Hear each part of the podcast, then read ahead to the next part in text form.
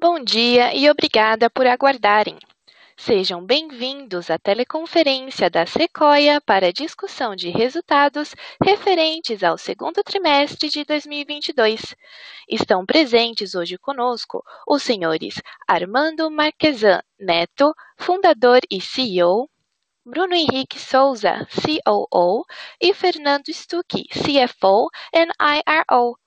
Informamos que este evento está sendo gravado e que todos os participantes estarão apenas ouvindo a teleconferência durante a apresentação da Sequoia. Em seguida, iniciaremos a sessão de perguntas e respostas, quando mais instruções serão fornecidas. Caso algum dos senhores necessite de alguma assistência durante a teleconferência, queiram, por favor, solicitar a ajuda de um operador digitando asterisco zero. Este evento também está sendo transmitido simultaneamente pela internet, via webcast, podendo ser acessado no endereço ri.sequoialog.com.br, onde se encontra disponível a respectiva apresentação. A seleção dos slides será controlada pelos senhores. O replay deste evento estará disponível logo após seu encerramento. Lembramos que os participantes do webcast poderão registrar via website perguntas para a Sequoia, que serão respondidas após o término da conferência pela área de RI. Antes de prosseguir, gostaríamos de esclarecer que eventuais declarações que possam ser feitas durante esta teleconferência relativas às perspectivas de negócio da Sequoia e projeções, metas operacionais e financeiras constituem-se em crenças e premissas da administração da companhia, bem como informações atualmente disponíveis para a Sequoia. Considerações futuras não são garantia de desempenho, envolvem riscos, incertezas e premissas, pois se referem a eventos futuros e, portanto, dependem de circunstâncias que podem ou não ocorrer. Investidores e analistas devem compreender que condições gerais, condições do setor e outros fatores operacionais podem afetar os resultados futuros da Sequoia e podem conduzir a resultados que diferem materialmente daqueles expressos em tais condições futuras. Gostaria agora de passar a palavra ao Sr. Armando Marquesan Neto, fundador e CEO, que iniciará a apresentação. Por favor, Sr. Armando, pode prosseguir. Bom dia a todos. É com grande prazer que anunciamos hoje a divulgação dos nossos resultados referentes ao segundo trimestre de 2022. Eu iniciarei agora a apresentação pelo slide número 4, onde comento os destaques financeiros e operacionais do segundo trimestre de 2022 e comparações com o mesmo período do ano anterior. Iniciando pelo GMV transportado, que atingiu 12.6 bilhões de reais, apresentando um incremento de 12.9%. O número de pedidos alcançou 20.9 milhões, aumento de 89.7%. Destaque pra marca histórica atingida pelo segmento B2C, de 19.3 milhões de pedidos, dobrando a quantidade realizada no ano anterior. Destaque que todo esse crescimento do B2C tem origem orgânica. A receita bruta atingiu 594.9 milhões de reais, com crescimento de 36.2%. Novamente, destaco a performance do segmento B2C, que representou 399.7 milhões de reais, com aumento orgânico de 55.5%. O EBITDA foi de 75.8 milhões de reais, apresentando um aumento de 58.3%. Já a margem EBITDA foi de 15.3%, com melhora de 2.3 pontos percentuais. O EBITDA ajustado por efeitos não recorrentes atingiu 61.7 milhões de reais e cresceu 33.7%. A margem ajustada foi de 12.4%. Nosso índice de alavancagem, medido pela relação dívida líquida/EBITDA, continua em patamar saudável de 1.4 vezes, refletindo o benefício do modelo de operação asset light, com ROIC de 43.8%. Seguindo agora com os nossos destaques operacionais, gostaria de ressaltar que continuamos focados nas oportunidades de crescimento inorgânico, sendo esse um dos nossos pilares estratégicos. Atualmente, estamos trabalhando com um pipeline mais seletivo, alinhado com o cenário atual de mercado. Para o médio prazo, acreditamos que esse pipeline tende a crescer com aumento de oportunidades decorrentes de um cenário mais restritivo a crédito, que impacta principalmente empresas médias do nosso setor. No trimestre, tivemos um reconhecimento bastante relevante na frente de inovação. Fomos reconhecidos como uma das empresas mais inovadoras do Brasil no ranking realizado pela pesquisa 100 Mais Inovadoras no uso de TI. Por fim, com muito orgulho, passamos a integrar a carteira do Índice de Ações Mulheres na Liderança. O índice foi criado pela Teva Índices e avaliou de forma quantitativa 343 empresas listadas, considerando a exposição de mulheres nos conselhos, comitês e diretorias, elegendo as 66 com melhor score para compor a carteira do índice Elas 11. Essa conquista reforça nosso comprometimento com a equidade e diversidade de gênero e estamos no caminho certo para a promoção de um ambiente de trabalho com oportunidades iguais a todos. Passando agora para a próxima página, slide número 5. Na figura, demonstramos e reafirmamos nosso posicionamento no mercado de logística com uma oferta completa de serviços habilitados por tecnologia própria. Primeiramente, conforme pode ser observado na figura, destaco a participação dos nossos segmentos em relação à receita bruta acumulada nos últimos 12 meses. O segmento B2C representou 64%, seguido pelo segmento B2B com 27% e, por fim, o segmento de logística com 9%. Nosso foco estratégico segue na integração do nosso ecossistema de serviços físicos e digitais, onde entendemos estar a grande oportunidade de crescimento, retorno e consolidação da liderança da companhia no longo prazo. No segmento B2C, Seguimos consolidando nossas rotas com volumes crescentes, ressaltando que dobramos o tamanho da operação nos últimos 12 meses. No segundo trimestre, os serviços da SFX e Frenet se integraram agora. Nossa tecnologia de coleta em múltiplas origens passa a fazer parte da plataforma de fretes da Frenet, tornando-se uma opção para pequenas e médias empresas que precisam de uma solução logística mais eficiente. A Drops já conta com 1.500 pontos de pick-up e drop-off, está na fase final também para integrar a plataforma, trazendo a conveniência de pontos de coleta espalhados pelo Brasil. No B2B, temos um portfólio repleto de serviços que inclui a entrega expressa, serviços de field service e reversa. Cabe ressaltar o nosso foco no modelo less than truckload, ou seja, compartilhar o mesmo caminhão com diversos clientes, da mesma forma que operamos com sucesso no segmento B2C. Um dos nossos pilares estratégicos é avançarmos na integração entre os segmentos B2C e B2B, aproveitando as estruturas e rotas que já estão em operação, consolidando ainda mais volume dos dois segmentos, assim como compartilhando automações e investimento em tecnologia. Dentro desta frente, a Lincros é peça fundamental para a evolução e integração entre os sistemas dos dois segmentos. Além disso, integramos para os nossos clientes os nossos serviços de fulfillment, cross-docking e refurbishing por meio do segmento de logística. Queria finalizar reiterando que somos uma companhia provedora de serviços logísticos, habilitada por tecnologia e com contínuo avanço na construção do nosso ecossistema de soluções. Agora, gostaria de passar para a página 6 e convido o nosso COO, Bruno Henrique, para passar pelos principais destaques operacionais do período. Por favor, Bruno. Obrigado, Armando. Bom dia a todos. Passando para a página 7, trazemos aqui os destaques do nosso ecossistema operacional. No topo da figura, eu gostaria de chamar a atenção para o desenvolvimento que fizemos nas nossas plataformas de coletas em múltiplas origens, com a SFX e mais recentemente com a Drops. A SFX está presente em 642 cidades, somando mais de 22 mil diferentes pontos de coleta que em sua maior parte são pequenos e médios vendedores que disponibilizam seus produtos em grandes marketplaces.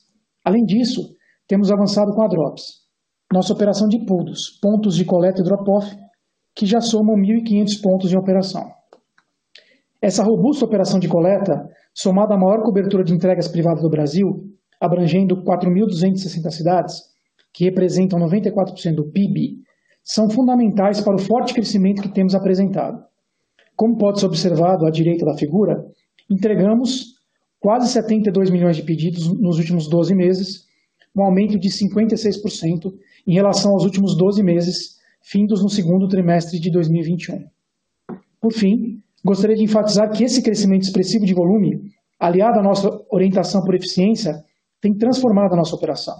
A automação dos nossos centros de distribuição, com a implantação de novos sorters, assim como diversos projetos com melhorias de sistema, tem impactado em KPIs relevantes. No lado direito da figura, demonstramos em base 100 a redução de 13% que tivemos no nosso custo de frete unitário do segmento B2C. No lado esquerdo da figura, observamos que o número de pedidos por funcionário da operação dobrou em um ano, passando de 1,9 mil para 4 mil por trimestre. No próximo slide, número 8, temos a abertura do nosso volume de pedidos.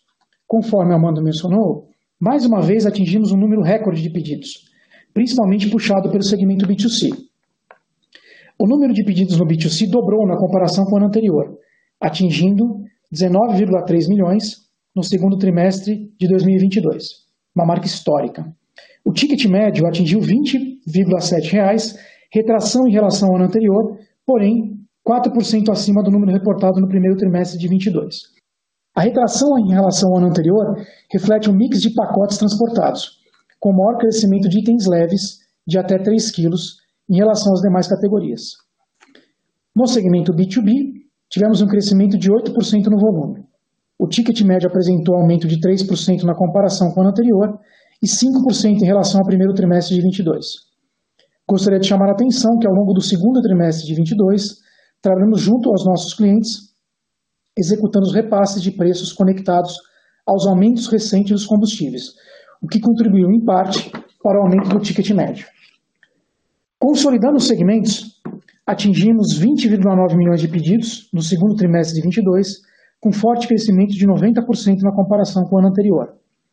Passando agora para o slide 9, trago aqui uma atualização sobre a integração do nosso ecossistema de soluções. O foco é demonstrar como estamos evoluindo na nossa estratégia para pequenos e médios vendedores. Enxergamos esse mercado com grande potencial e hoje temos uma participação ainda pequena nos fretes gerados por vendas diretas. Como pode ser observado na figura, a Frenet, nossa plataforma de fretes, já tem uma participação relevante nesse mercado. Entre 19 e 22, crescemos 11 vezes o número de pequenos e médios vendedores ativos na plataforma, atingindo 53 mil. Esses vendedores utilizam a plataforma para a cotação de fretes em suas vendas diretas, criando uma excelente oportunidade para os nossos serviços de coletas e entregas. Nesse sentido, a SFX passou a integrar a plataforma da Frenet como mais uma solução de entrega em conjunto com a Sequoia. A Drops está em fase final de integração, criando mais uma solução com alta comodidade para este mercado de pequenos e médios. Somadas, SFX e Frenet possuem a maior operação de coleta múltipla origem para o mercado B2C. Os resultados são bastante promissores e estamos convictos da efetividade dessa estratégia para a criação de uma nova linha de crescimento, com o aumento da nossa participação no mercado de pequenos e médios. Passando agora para a página 10, eu passo a palavra para o Stuck para que ele comente os resultados financeiros.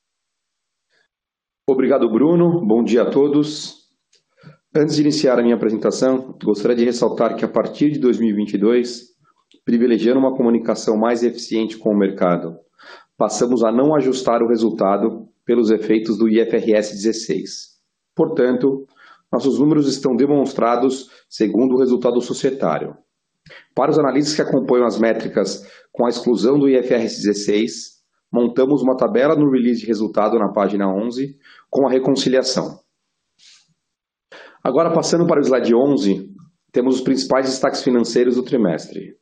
Atingimos um nível recorde de receita bruta para o trimestre, com 594,9 milhões de reais, representando um crescimento de 36% na comparação com o ano anterior.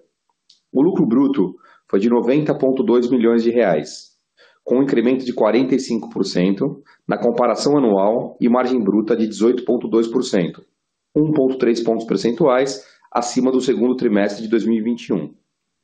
O EBITDA acelerou com um crescimento de 58%, atingindo 75,8 milhões de reais, com margem de 15,3%, 2,3 pontos percentuais superior ao ano anterior. ajustando o EBITDA por efeitos não recorrentes, o crescimento seria de 34%, com margem de 12,4%. Nosso lucro líquido ajustado por não recorrentes e amortização de intangíveis gerado nas aquisições foi de 7,8 milhões de reais. E por fim, nosso ROIC atingiu 43,8%. No próximo slide, número 12, apresenta a comparação da receita bruta. Como pode ser observado no gráfico à esquerda, reportamos um crescimento no trimestre de 36%, ou 34% orgânico, em relação ao ano anterior. Interessante observar que, na comparação com 2020, mais que dobramos o nosso faturamento trimestral. No acumulado de seis meses, mantivemos forte crescimento de 38%, sendo 31% o aumento orgânico. Nos gráficos à direita, quebramos a receita pelos dois principais segmentos de atuação da companhia.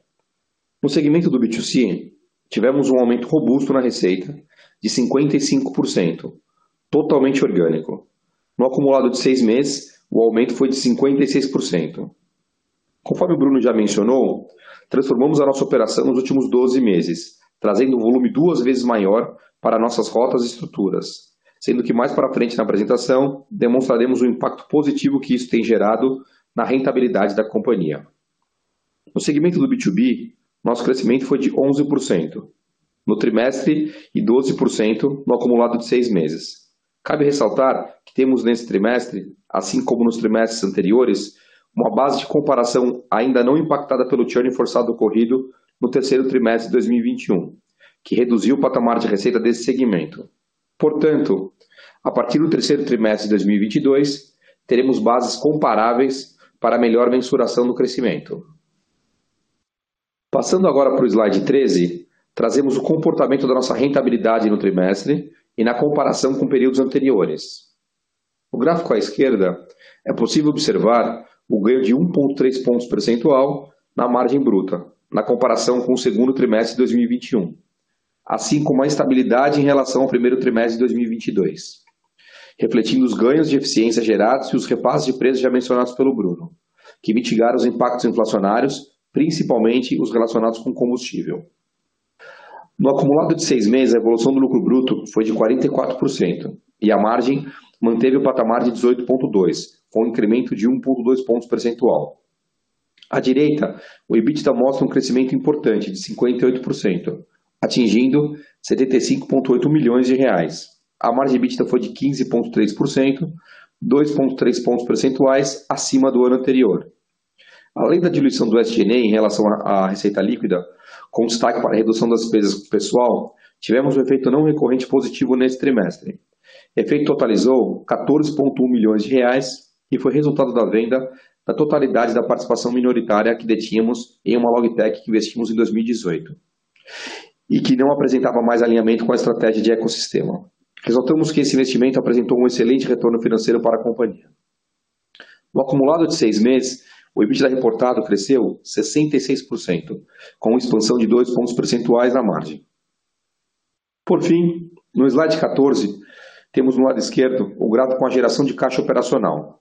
No segundo trimestre de 2022, geramos 17,6 milhões de reais, versus um consumo de caixa de 35,4 milhões de reais em 2021. Dado o nosso forte nível de crescimento e, consequentemente, impacto no capital de giro, temos continuamente trabalhado em melhorias nos processos de recebimento e pagamento. Nosso prazo médio de recebimento foi de 66 dias no trimestre, estável em relação ao ano anterior, e o prazo médio de pagamento foi de 51 dias, com uma melhora de 20 dias na comparação com 2021.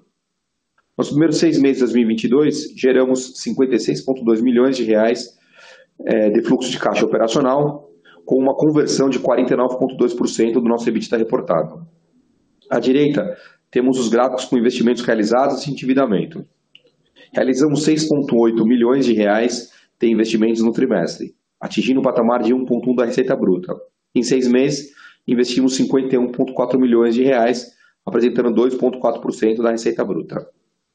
Nossa dívida líquida atingiu 327,8 milhões de reais, com relação de 1,4 vezes o EBITDA dos últimos 12 meses. A relação dívida líquida EBITDA permanece saudável e apresentou redução em comparação aos períodos anteriores. Com isso, encerro a apresentação dos resultados financeiros e passo a palavra novamente para o Armando. Obrigado, Stuck. Gostaria de agradecer a participação de todos no nosso call de resultados do segundo trimestre e abrir agora para perguntas e respostas. Muito obrigado. Senhoras e senhores, iniciaremos agora a sessão de perguntas e respostas. Para fazer uma pergunta, por favor, digitem asterisco um. Para retirar a pergunta da lista, digitem asterisco dois. A nossa primeira pergunta vem de Lucas Mancioli, do BTG Pactual. Por favor, pode prosseguir. Pessoal, bom dia. Obrigado pelo call. Dois tópicos que eu queria ouvir vocês comentarem um pouquinho. Primeiro, pergunta de volume. Lucas, Lucas, bom dia. A gente não consegue te ouvir, Lucas. Bom dia, Lucas. A gente não está conseguindo. Fala mais um pouco, Agora, Lucas. pessoal. Agora melhorou. Legal, legal. Obrigado, Agora melhorou. Lucas. Bom Valeu. dia, obrigado. Tá. Você também um pouquinho puxado para mim, então tá? Mas bem rápido, então vamos ver se dá para mandar assim. Uh, volumes do B2C leve. Uh, nossa, muito forte, né? Performance nesse mês aí. Tem até né? Do Q1 do Q2, serve lá no Q1 vocês tinham comentado, inclusive, sobre a possibilidade de desaceleração hereditários aí, imagino que a expansão ali do grande cliente asiático, né? Querem comentar um pouquinho sobre o porquê dessa performance e, um pouco de visão aí pro resto do ano. E o segundo tópico, que vocês pudessem comentar sobre o movimento setorial recente, né, que viu aí vários, vários veículos aí, da Amazon, o stake universitário aí na total, uh, passava já quase um mês meio da, da aquisição, assim, vocês acham que isso mudou de alguma forma o relacionamento entre vocês com os clientes, vocês percebem eventualmente alguma migração de lá para cá, ou, ou vice-versa, só ver esses dois, esses dois tópicos aí, pessoal, obrigado. Fala, Lucas, tudo bem? Você está tá me ouvindo? Eu estou falando. Estou ouvindo sim. Ah, tá bom. Não, a gente ouviu aqui bem, bem cortada a sua pergunta. É, só para só ver se ficou claro. É, a primeira pergunta que você fez foi sobre o B2C, é isso? É, o desempenho do B2C, que a gente, tá, a gente fez um bom desempenho no primeiro semestre é, e a expectativa para frente é isso? Só para ver se eu, se eu entendi certo a pergunta. Volume, volume de 2, tão forte.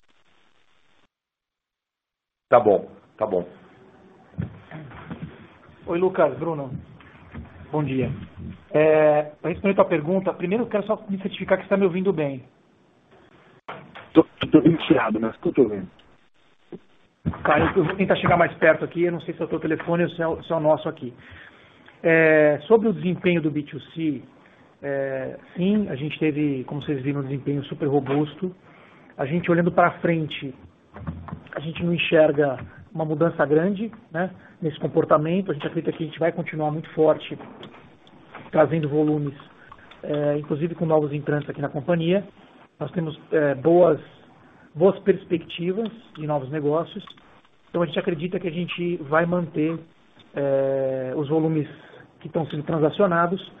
E como eu falei aqui no slide, né, a gente quis trazer um pouco nessa apresentação o que está acontecendo com o ganho de escala que vem, vem sendo crescente no B2C nos nossos custos unitários, né? Que era um ponto que eu tava, que eu, eu dizia bastante para vocês, né? A preocupação existia de ticket médio, né?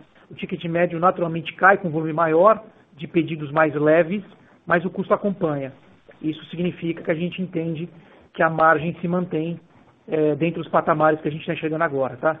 Então, em, em resumo, sim, é, a gente não entende que esse, esse é um movimento que foi é, não recorrente. A gente acredita que para frente deve ser muito parecido com o que tem acontecido agora, tá? Sobre o B2C. Perfeito, Bruno. O ponto é sobre a conta de agora na total, se isso mudou alguma coisa. Então, Lucas, é difícil a gente comentar, né? É, algum movimento de concorrente. Para nós, é, o, ambiente competitivo continua muito parecido, né? é, apesar de todos os, tudo que tem saído na mídia, é, o que acontece é que sempre quando há né, algum tipo de investimento mais robusto de um varejista no transportador, é, ao longo do tempo, naturalmente, é, os, o, o, mercado costuma se ajustar, é, com esse transportador recebendo mais volume desse varejista, e os demais varejistas tendendo a não enviar a, a mesma quantidade de volume para eles. Mas isso é um movimento que a gente não viu ainda, a gente não tem como garantir que vai acontecer ou não, é muito recente, é, ainda mais que é uma, que é uma posição minoritária. Então, para nós, por enquanto, nada mudou.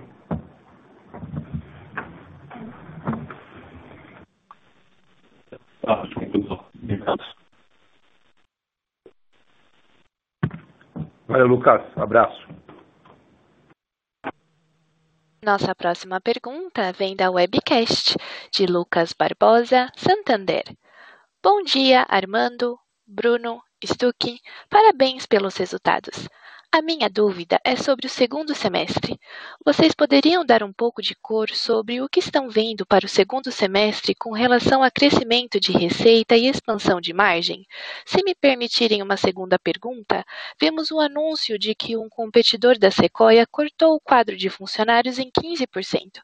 Vocês acreditam que, dado o cenário de aumento de custo de capital e inflação alta, devemos ver mais movimentos parecidos em competidores, deixando a competição mais branda nos próximos tris?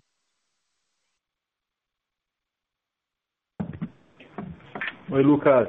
É, bom dia. Obrigado pela pergunta. É o Armando falando, tá bom?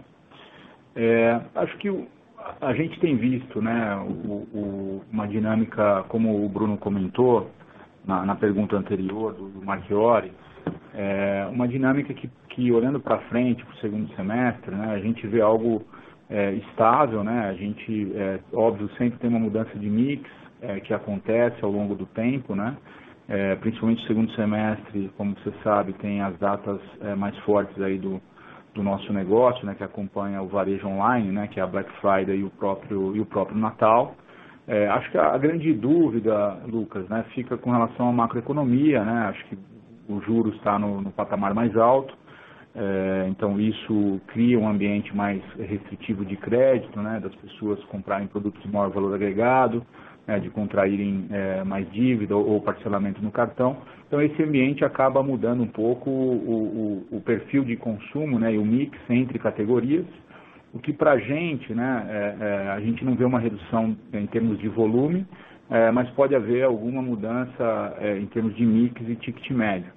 É, mas como o Bruno mencionou, né, a gente tem, tem hoje mais de 4 mil clientes, né, integração é, junto às plataformas digitais também, e a gente acaba capturando de alguma forma né, o comportamento do mercado, mas é, avançando né, em algumas categorias e, e ganhando participação em serviços específicos, que de certa forma traz uma estabilidade para a gente. Né? Então, é, acho que em termos de segundo semestre, a gente acha que o primeiro semestre ele, ele foi mais desafiador por conta da escalada rápida né, da inflação, né?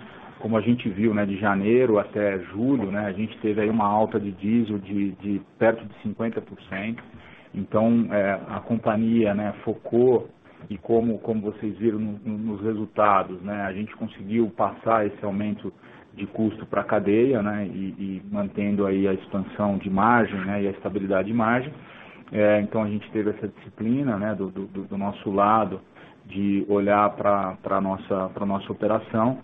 É, a gente acredita que talvez para o segundo semestre a gente não vai ver esse mesmo comportamento do diesel, né, é, como a gente observou é, no primeiro semestre. Então acho que é um ambiente talvez menos desafiador, né, tô, a inflação ela já está, de certa forma, contratada e diluída ao longo da cadeia, né, então a gente, os principais impactos de diesel, dissídio de, de mão de obra, todo o repasse de custo, é, a gente tem feito e tem feito também o repasse de preço, e isso tem equilibrado né, a, a nossa margem é, ao, longo, ao longo do tempo. Né. E crescimento de receita é justamente isso que a gente falou, né? Acho que a gente pode ver talvez uma mudança de mix, é, um pouco menos de produtos mais pesados, de, de menor valor, é, é, de, de, mais valor agregado, né, uma redução. É, a gente tem visto algumas pesquisas né, indicando queda né, na venda de, de alguns eletroeletrônicos, de, de alguns itens da, da linha branca, né? Então isso muda o nosso ticket médio e, e, e altera um pouco a receita, mas a gente ainda vê é, muitos componentes é, positivos para a companhia, em termos dos projetos que a gente tem em andamento e todas as integrações que a gente tem feito, isso dá um benefício da nossa, da nossa escala, né?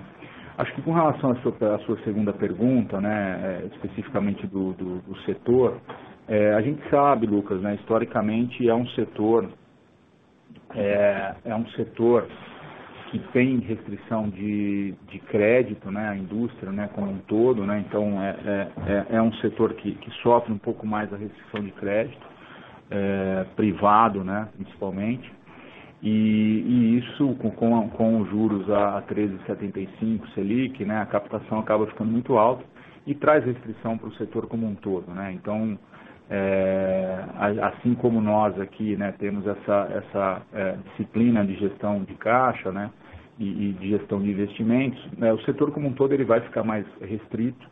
E, então a gente imagina que a competição ela vai ficar mais branda, né? Acho que é um setor que tem uma, uma dinâmica competitiva já é, é, estabelecida, né? Que a gente conhece bem. A gente está há 12 anos nesse, nesse segmento, além da história anterior à Sequoia. É, mas a gente acredita que de fato é, é, nesse tipo de ambiente, né, com inflação alta, com juros altos, é, o crédito ele fica mais restrito e, e portanto, você acaba tendo é, talvez um menor crescimento né, da, de empresas menores que têm mais restrição é, para fazer novos investimentos, para fazer expansão. Então, isso acaba gerando eventualmente mais oportunidades é, para as empresas é, líderes do, do, do, setor. Né? Isso historicamente aqui no Brasil acontece. A gente acha que a gente está iniciando um ciclo desse Acho que a gente ainda está no começo desse ciclo. É, então, para frente, a gente deve ter, eventualmente, mais é, é, oportunidades nesse sentido, tá bom? É, obrigado pela pergunta, Lucas.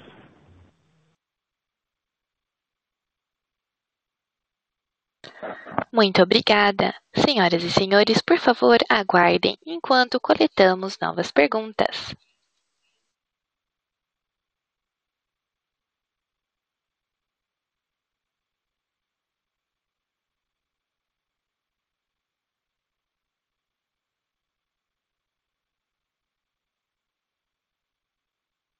A nossa próxima pergunta será feita em inglês e vem de Scott Piper, Itaú Asset Management. Por favor, pode prosseguir. Please, Scott. Yes, hello. Uh, apologies for, for speaking English. I hope you can hear me. Um, my question is in regard to the inorganic growth strategy. sobre a estratégia de crescimento inorgânico. I was wondering if you could um, describe what, more specifically, where you invest. Is it more on a geographic scale, or is it more uh, em escala geográfica, onde pretendem se concentrar, focar os esforços. And um, you, you mentioned your net debt to EBITDA, I think, is uh, 1.4 times. EBITDA, que é 1.4%. Uh, where is your comfort level in that measurement? Tem confortável uh, e como você se tem em relação a esse nível de endividamento?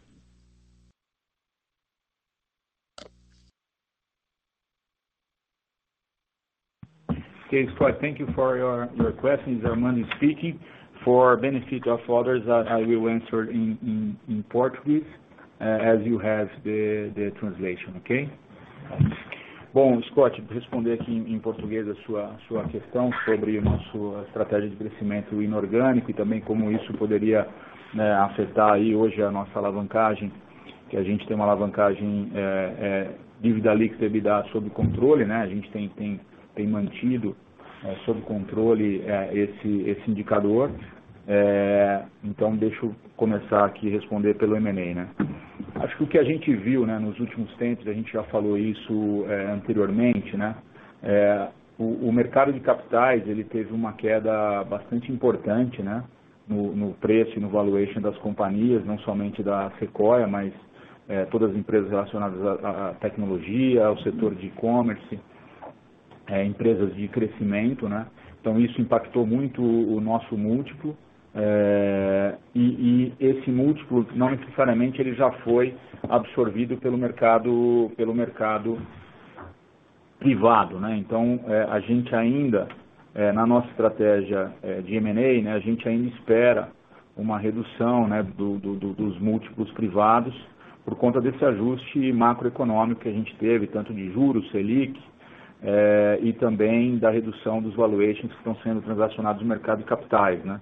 Então, acho que isso sempre tem um delay, né? Sempre, sempre tem uma demora, um intervalo em, é, nesse ajuste, né?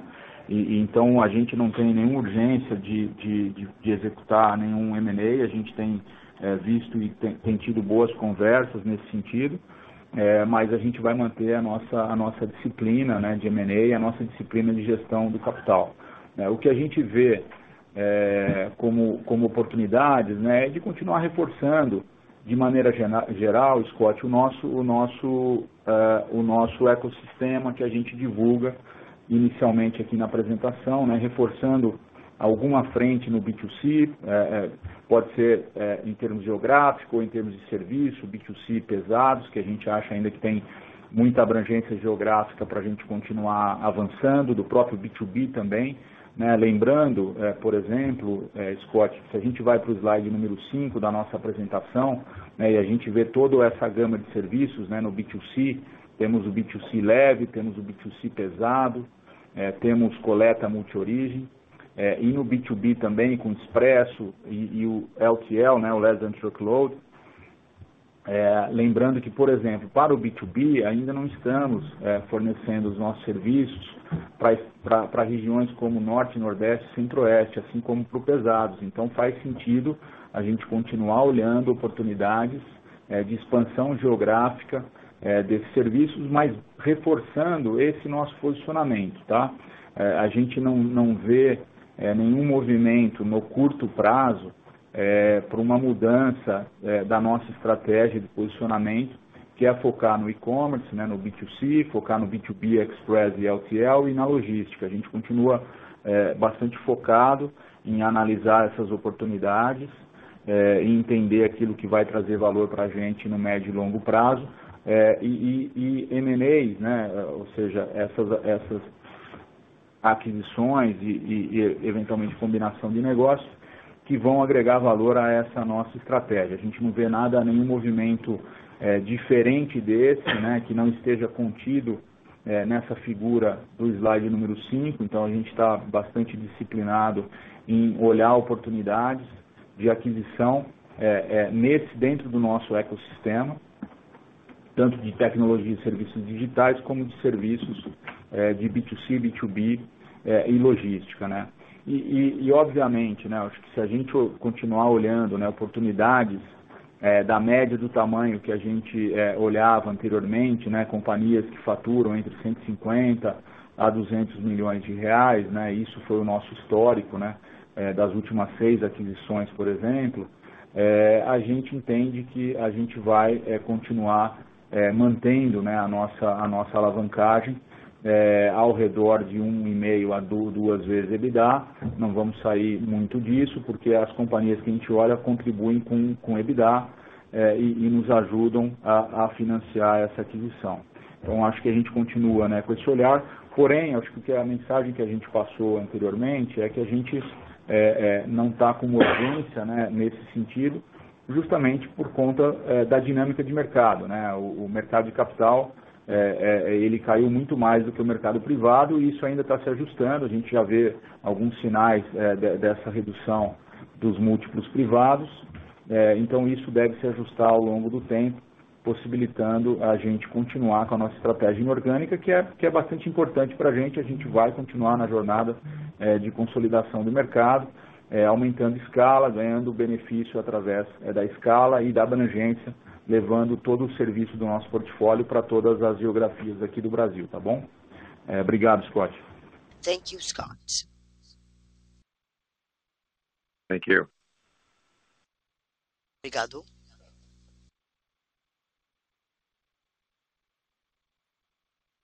A nossa próxima pergunta vem de Josh Milberg, Morgan Stanley.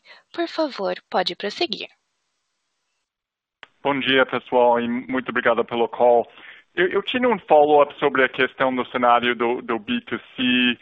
Vocês comentaram bastante, mas no primeiro trimestre expressaram um pouco de cautela e tinha indicado, lembro que um componente do crescimento não foi 100% recorrente, e sugerem que foi eventualmente resultado de alguns de seus concorrentes não estar 100% preparados receber volume.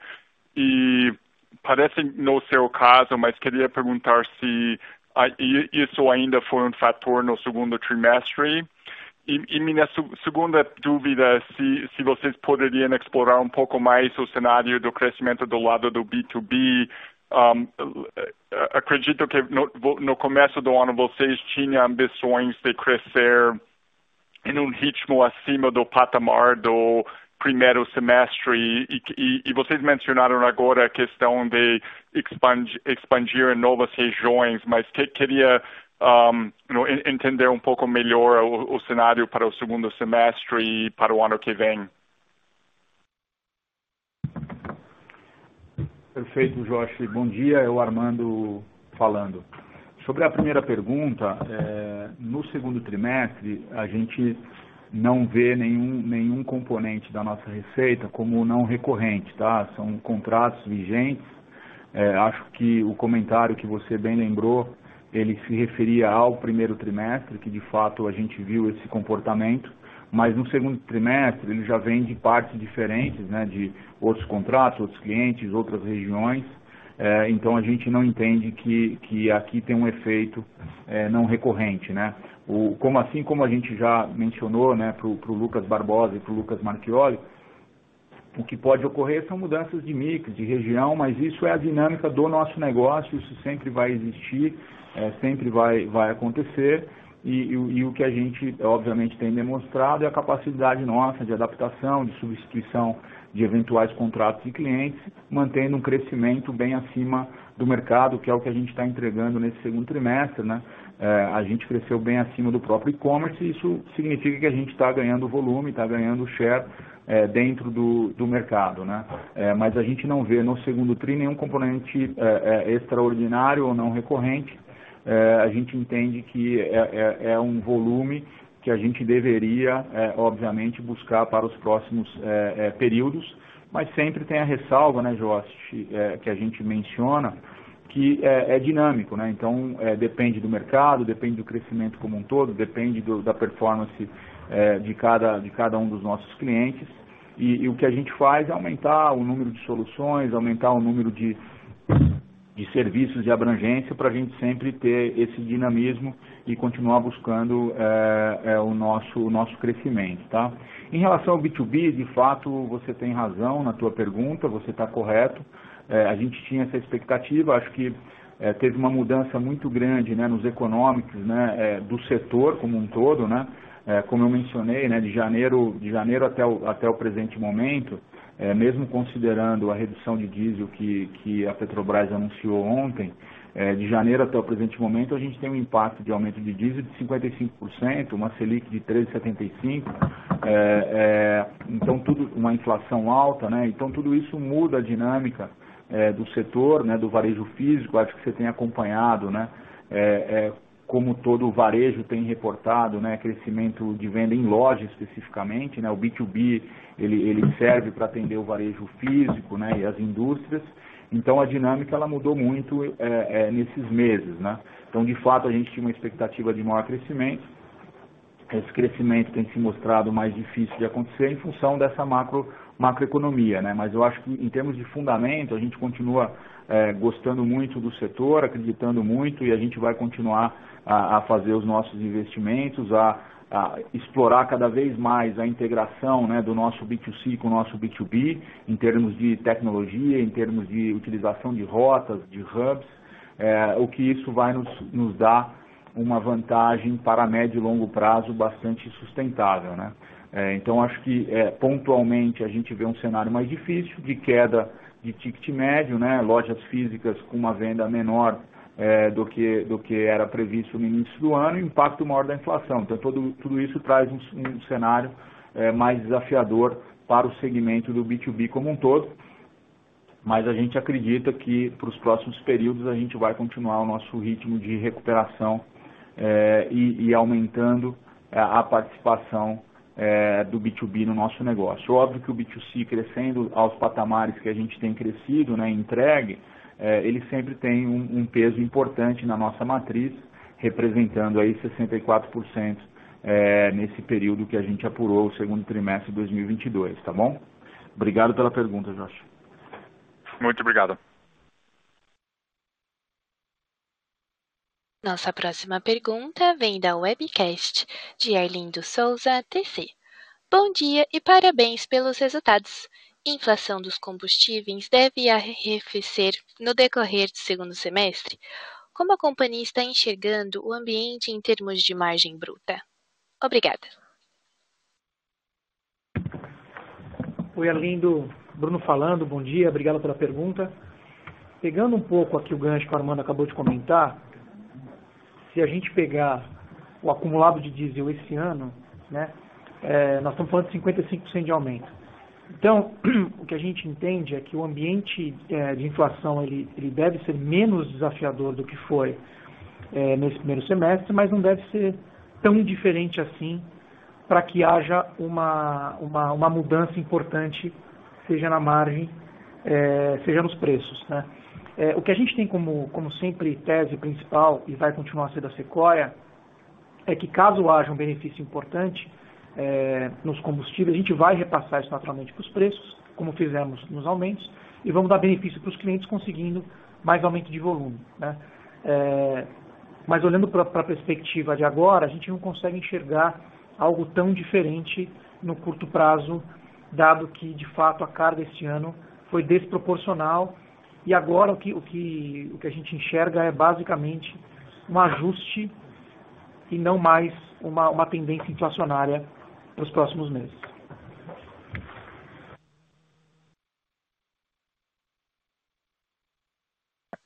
Muito obrigada. Senhoras e senhores, por favor, aguardem.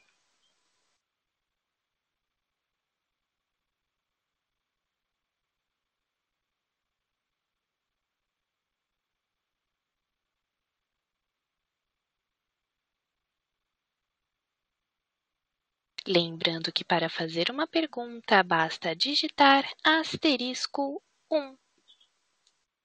Por favor, aguardem.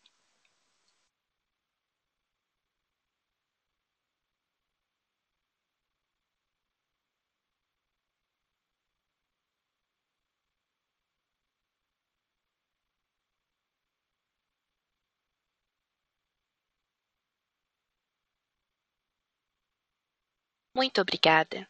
Encerramos neste momento a sessão de perguntas e respostas. Gostaria de passar a palavra ao senhor Armando Marchesan Neto, Fundador e CEO, para as considerações finais. Por favor, senhor Armando, pode prosseguir. Obrigado. Aproveitar a oportunidade pra agradecer todo o time Sequoia pela entrega do resultado do segundo trimestre de 2022. Um resultado robusto que demonstra o nosso compromisso e disciplina na entrega de resultados e nos preparando agora para o segundo semestre, bastante engajados e animados aqui. Agradecer todos os investidores, analistas também que participaram do nosso call e fazendo perguntas.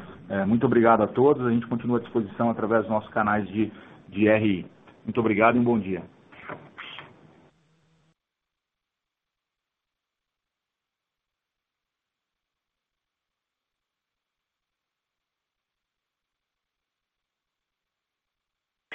Essa conferência agora está concluída. Você pode desligar a sua linha. Tenha um bom dia.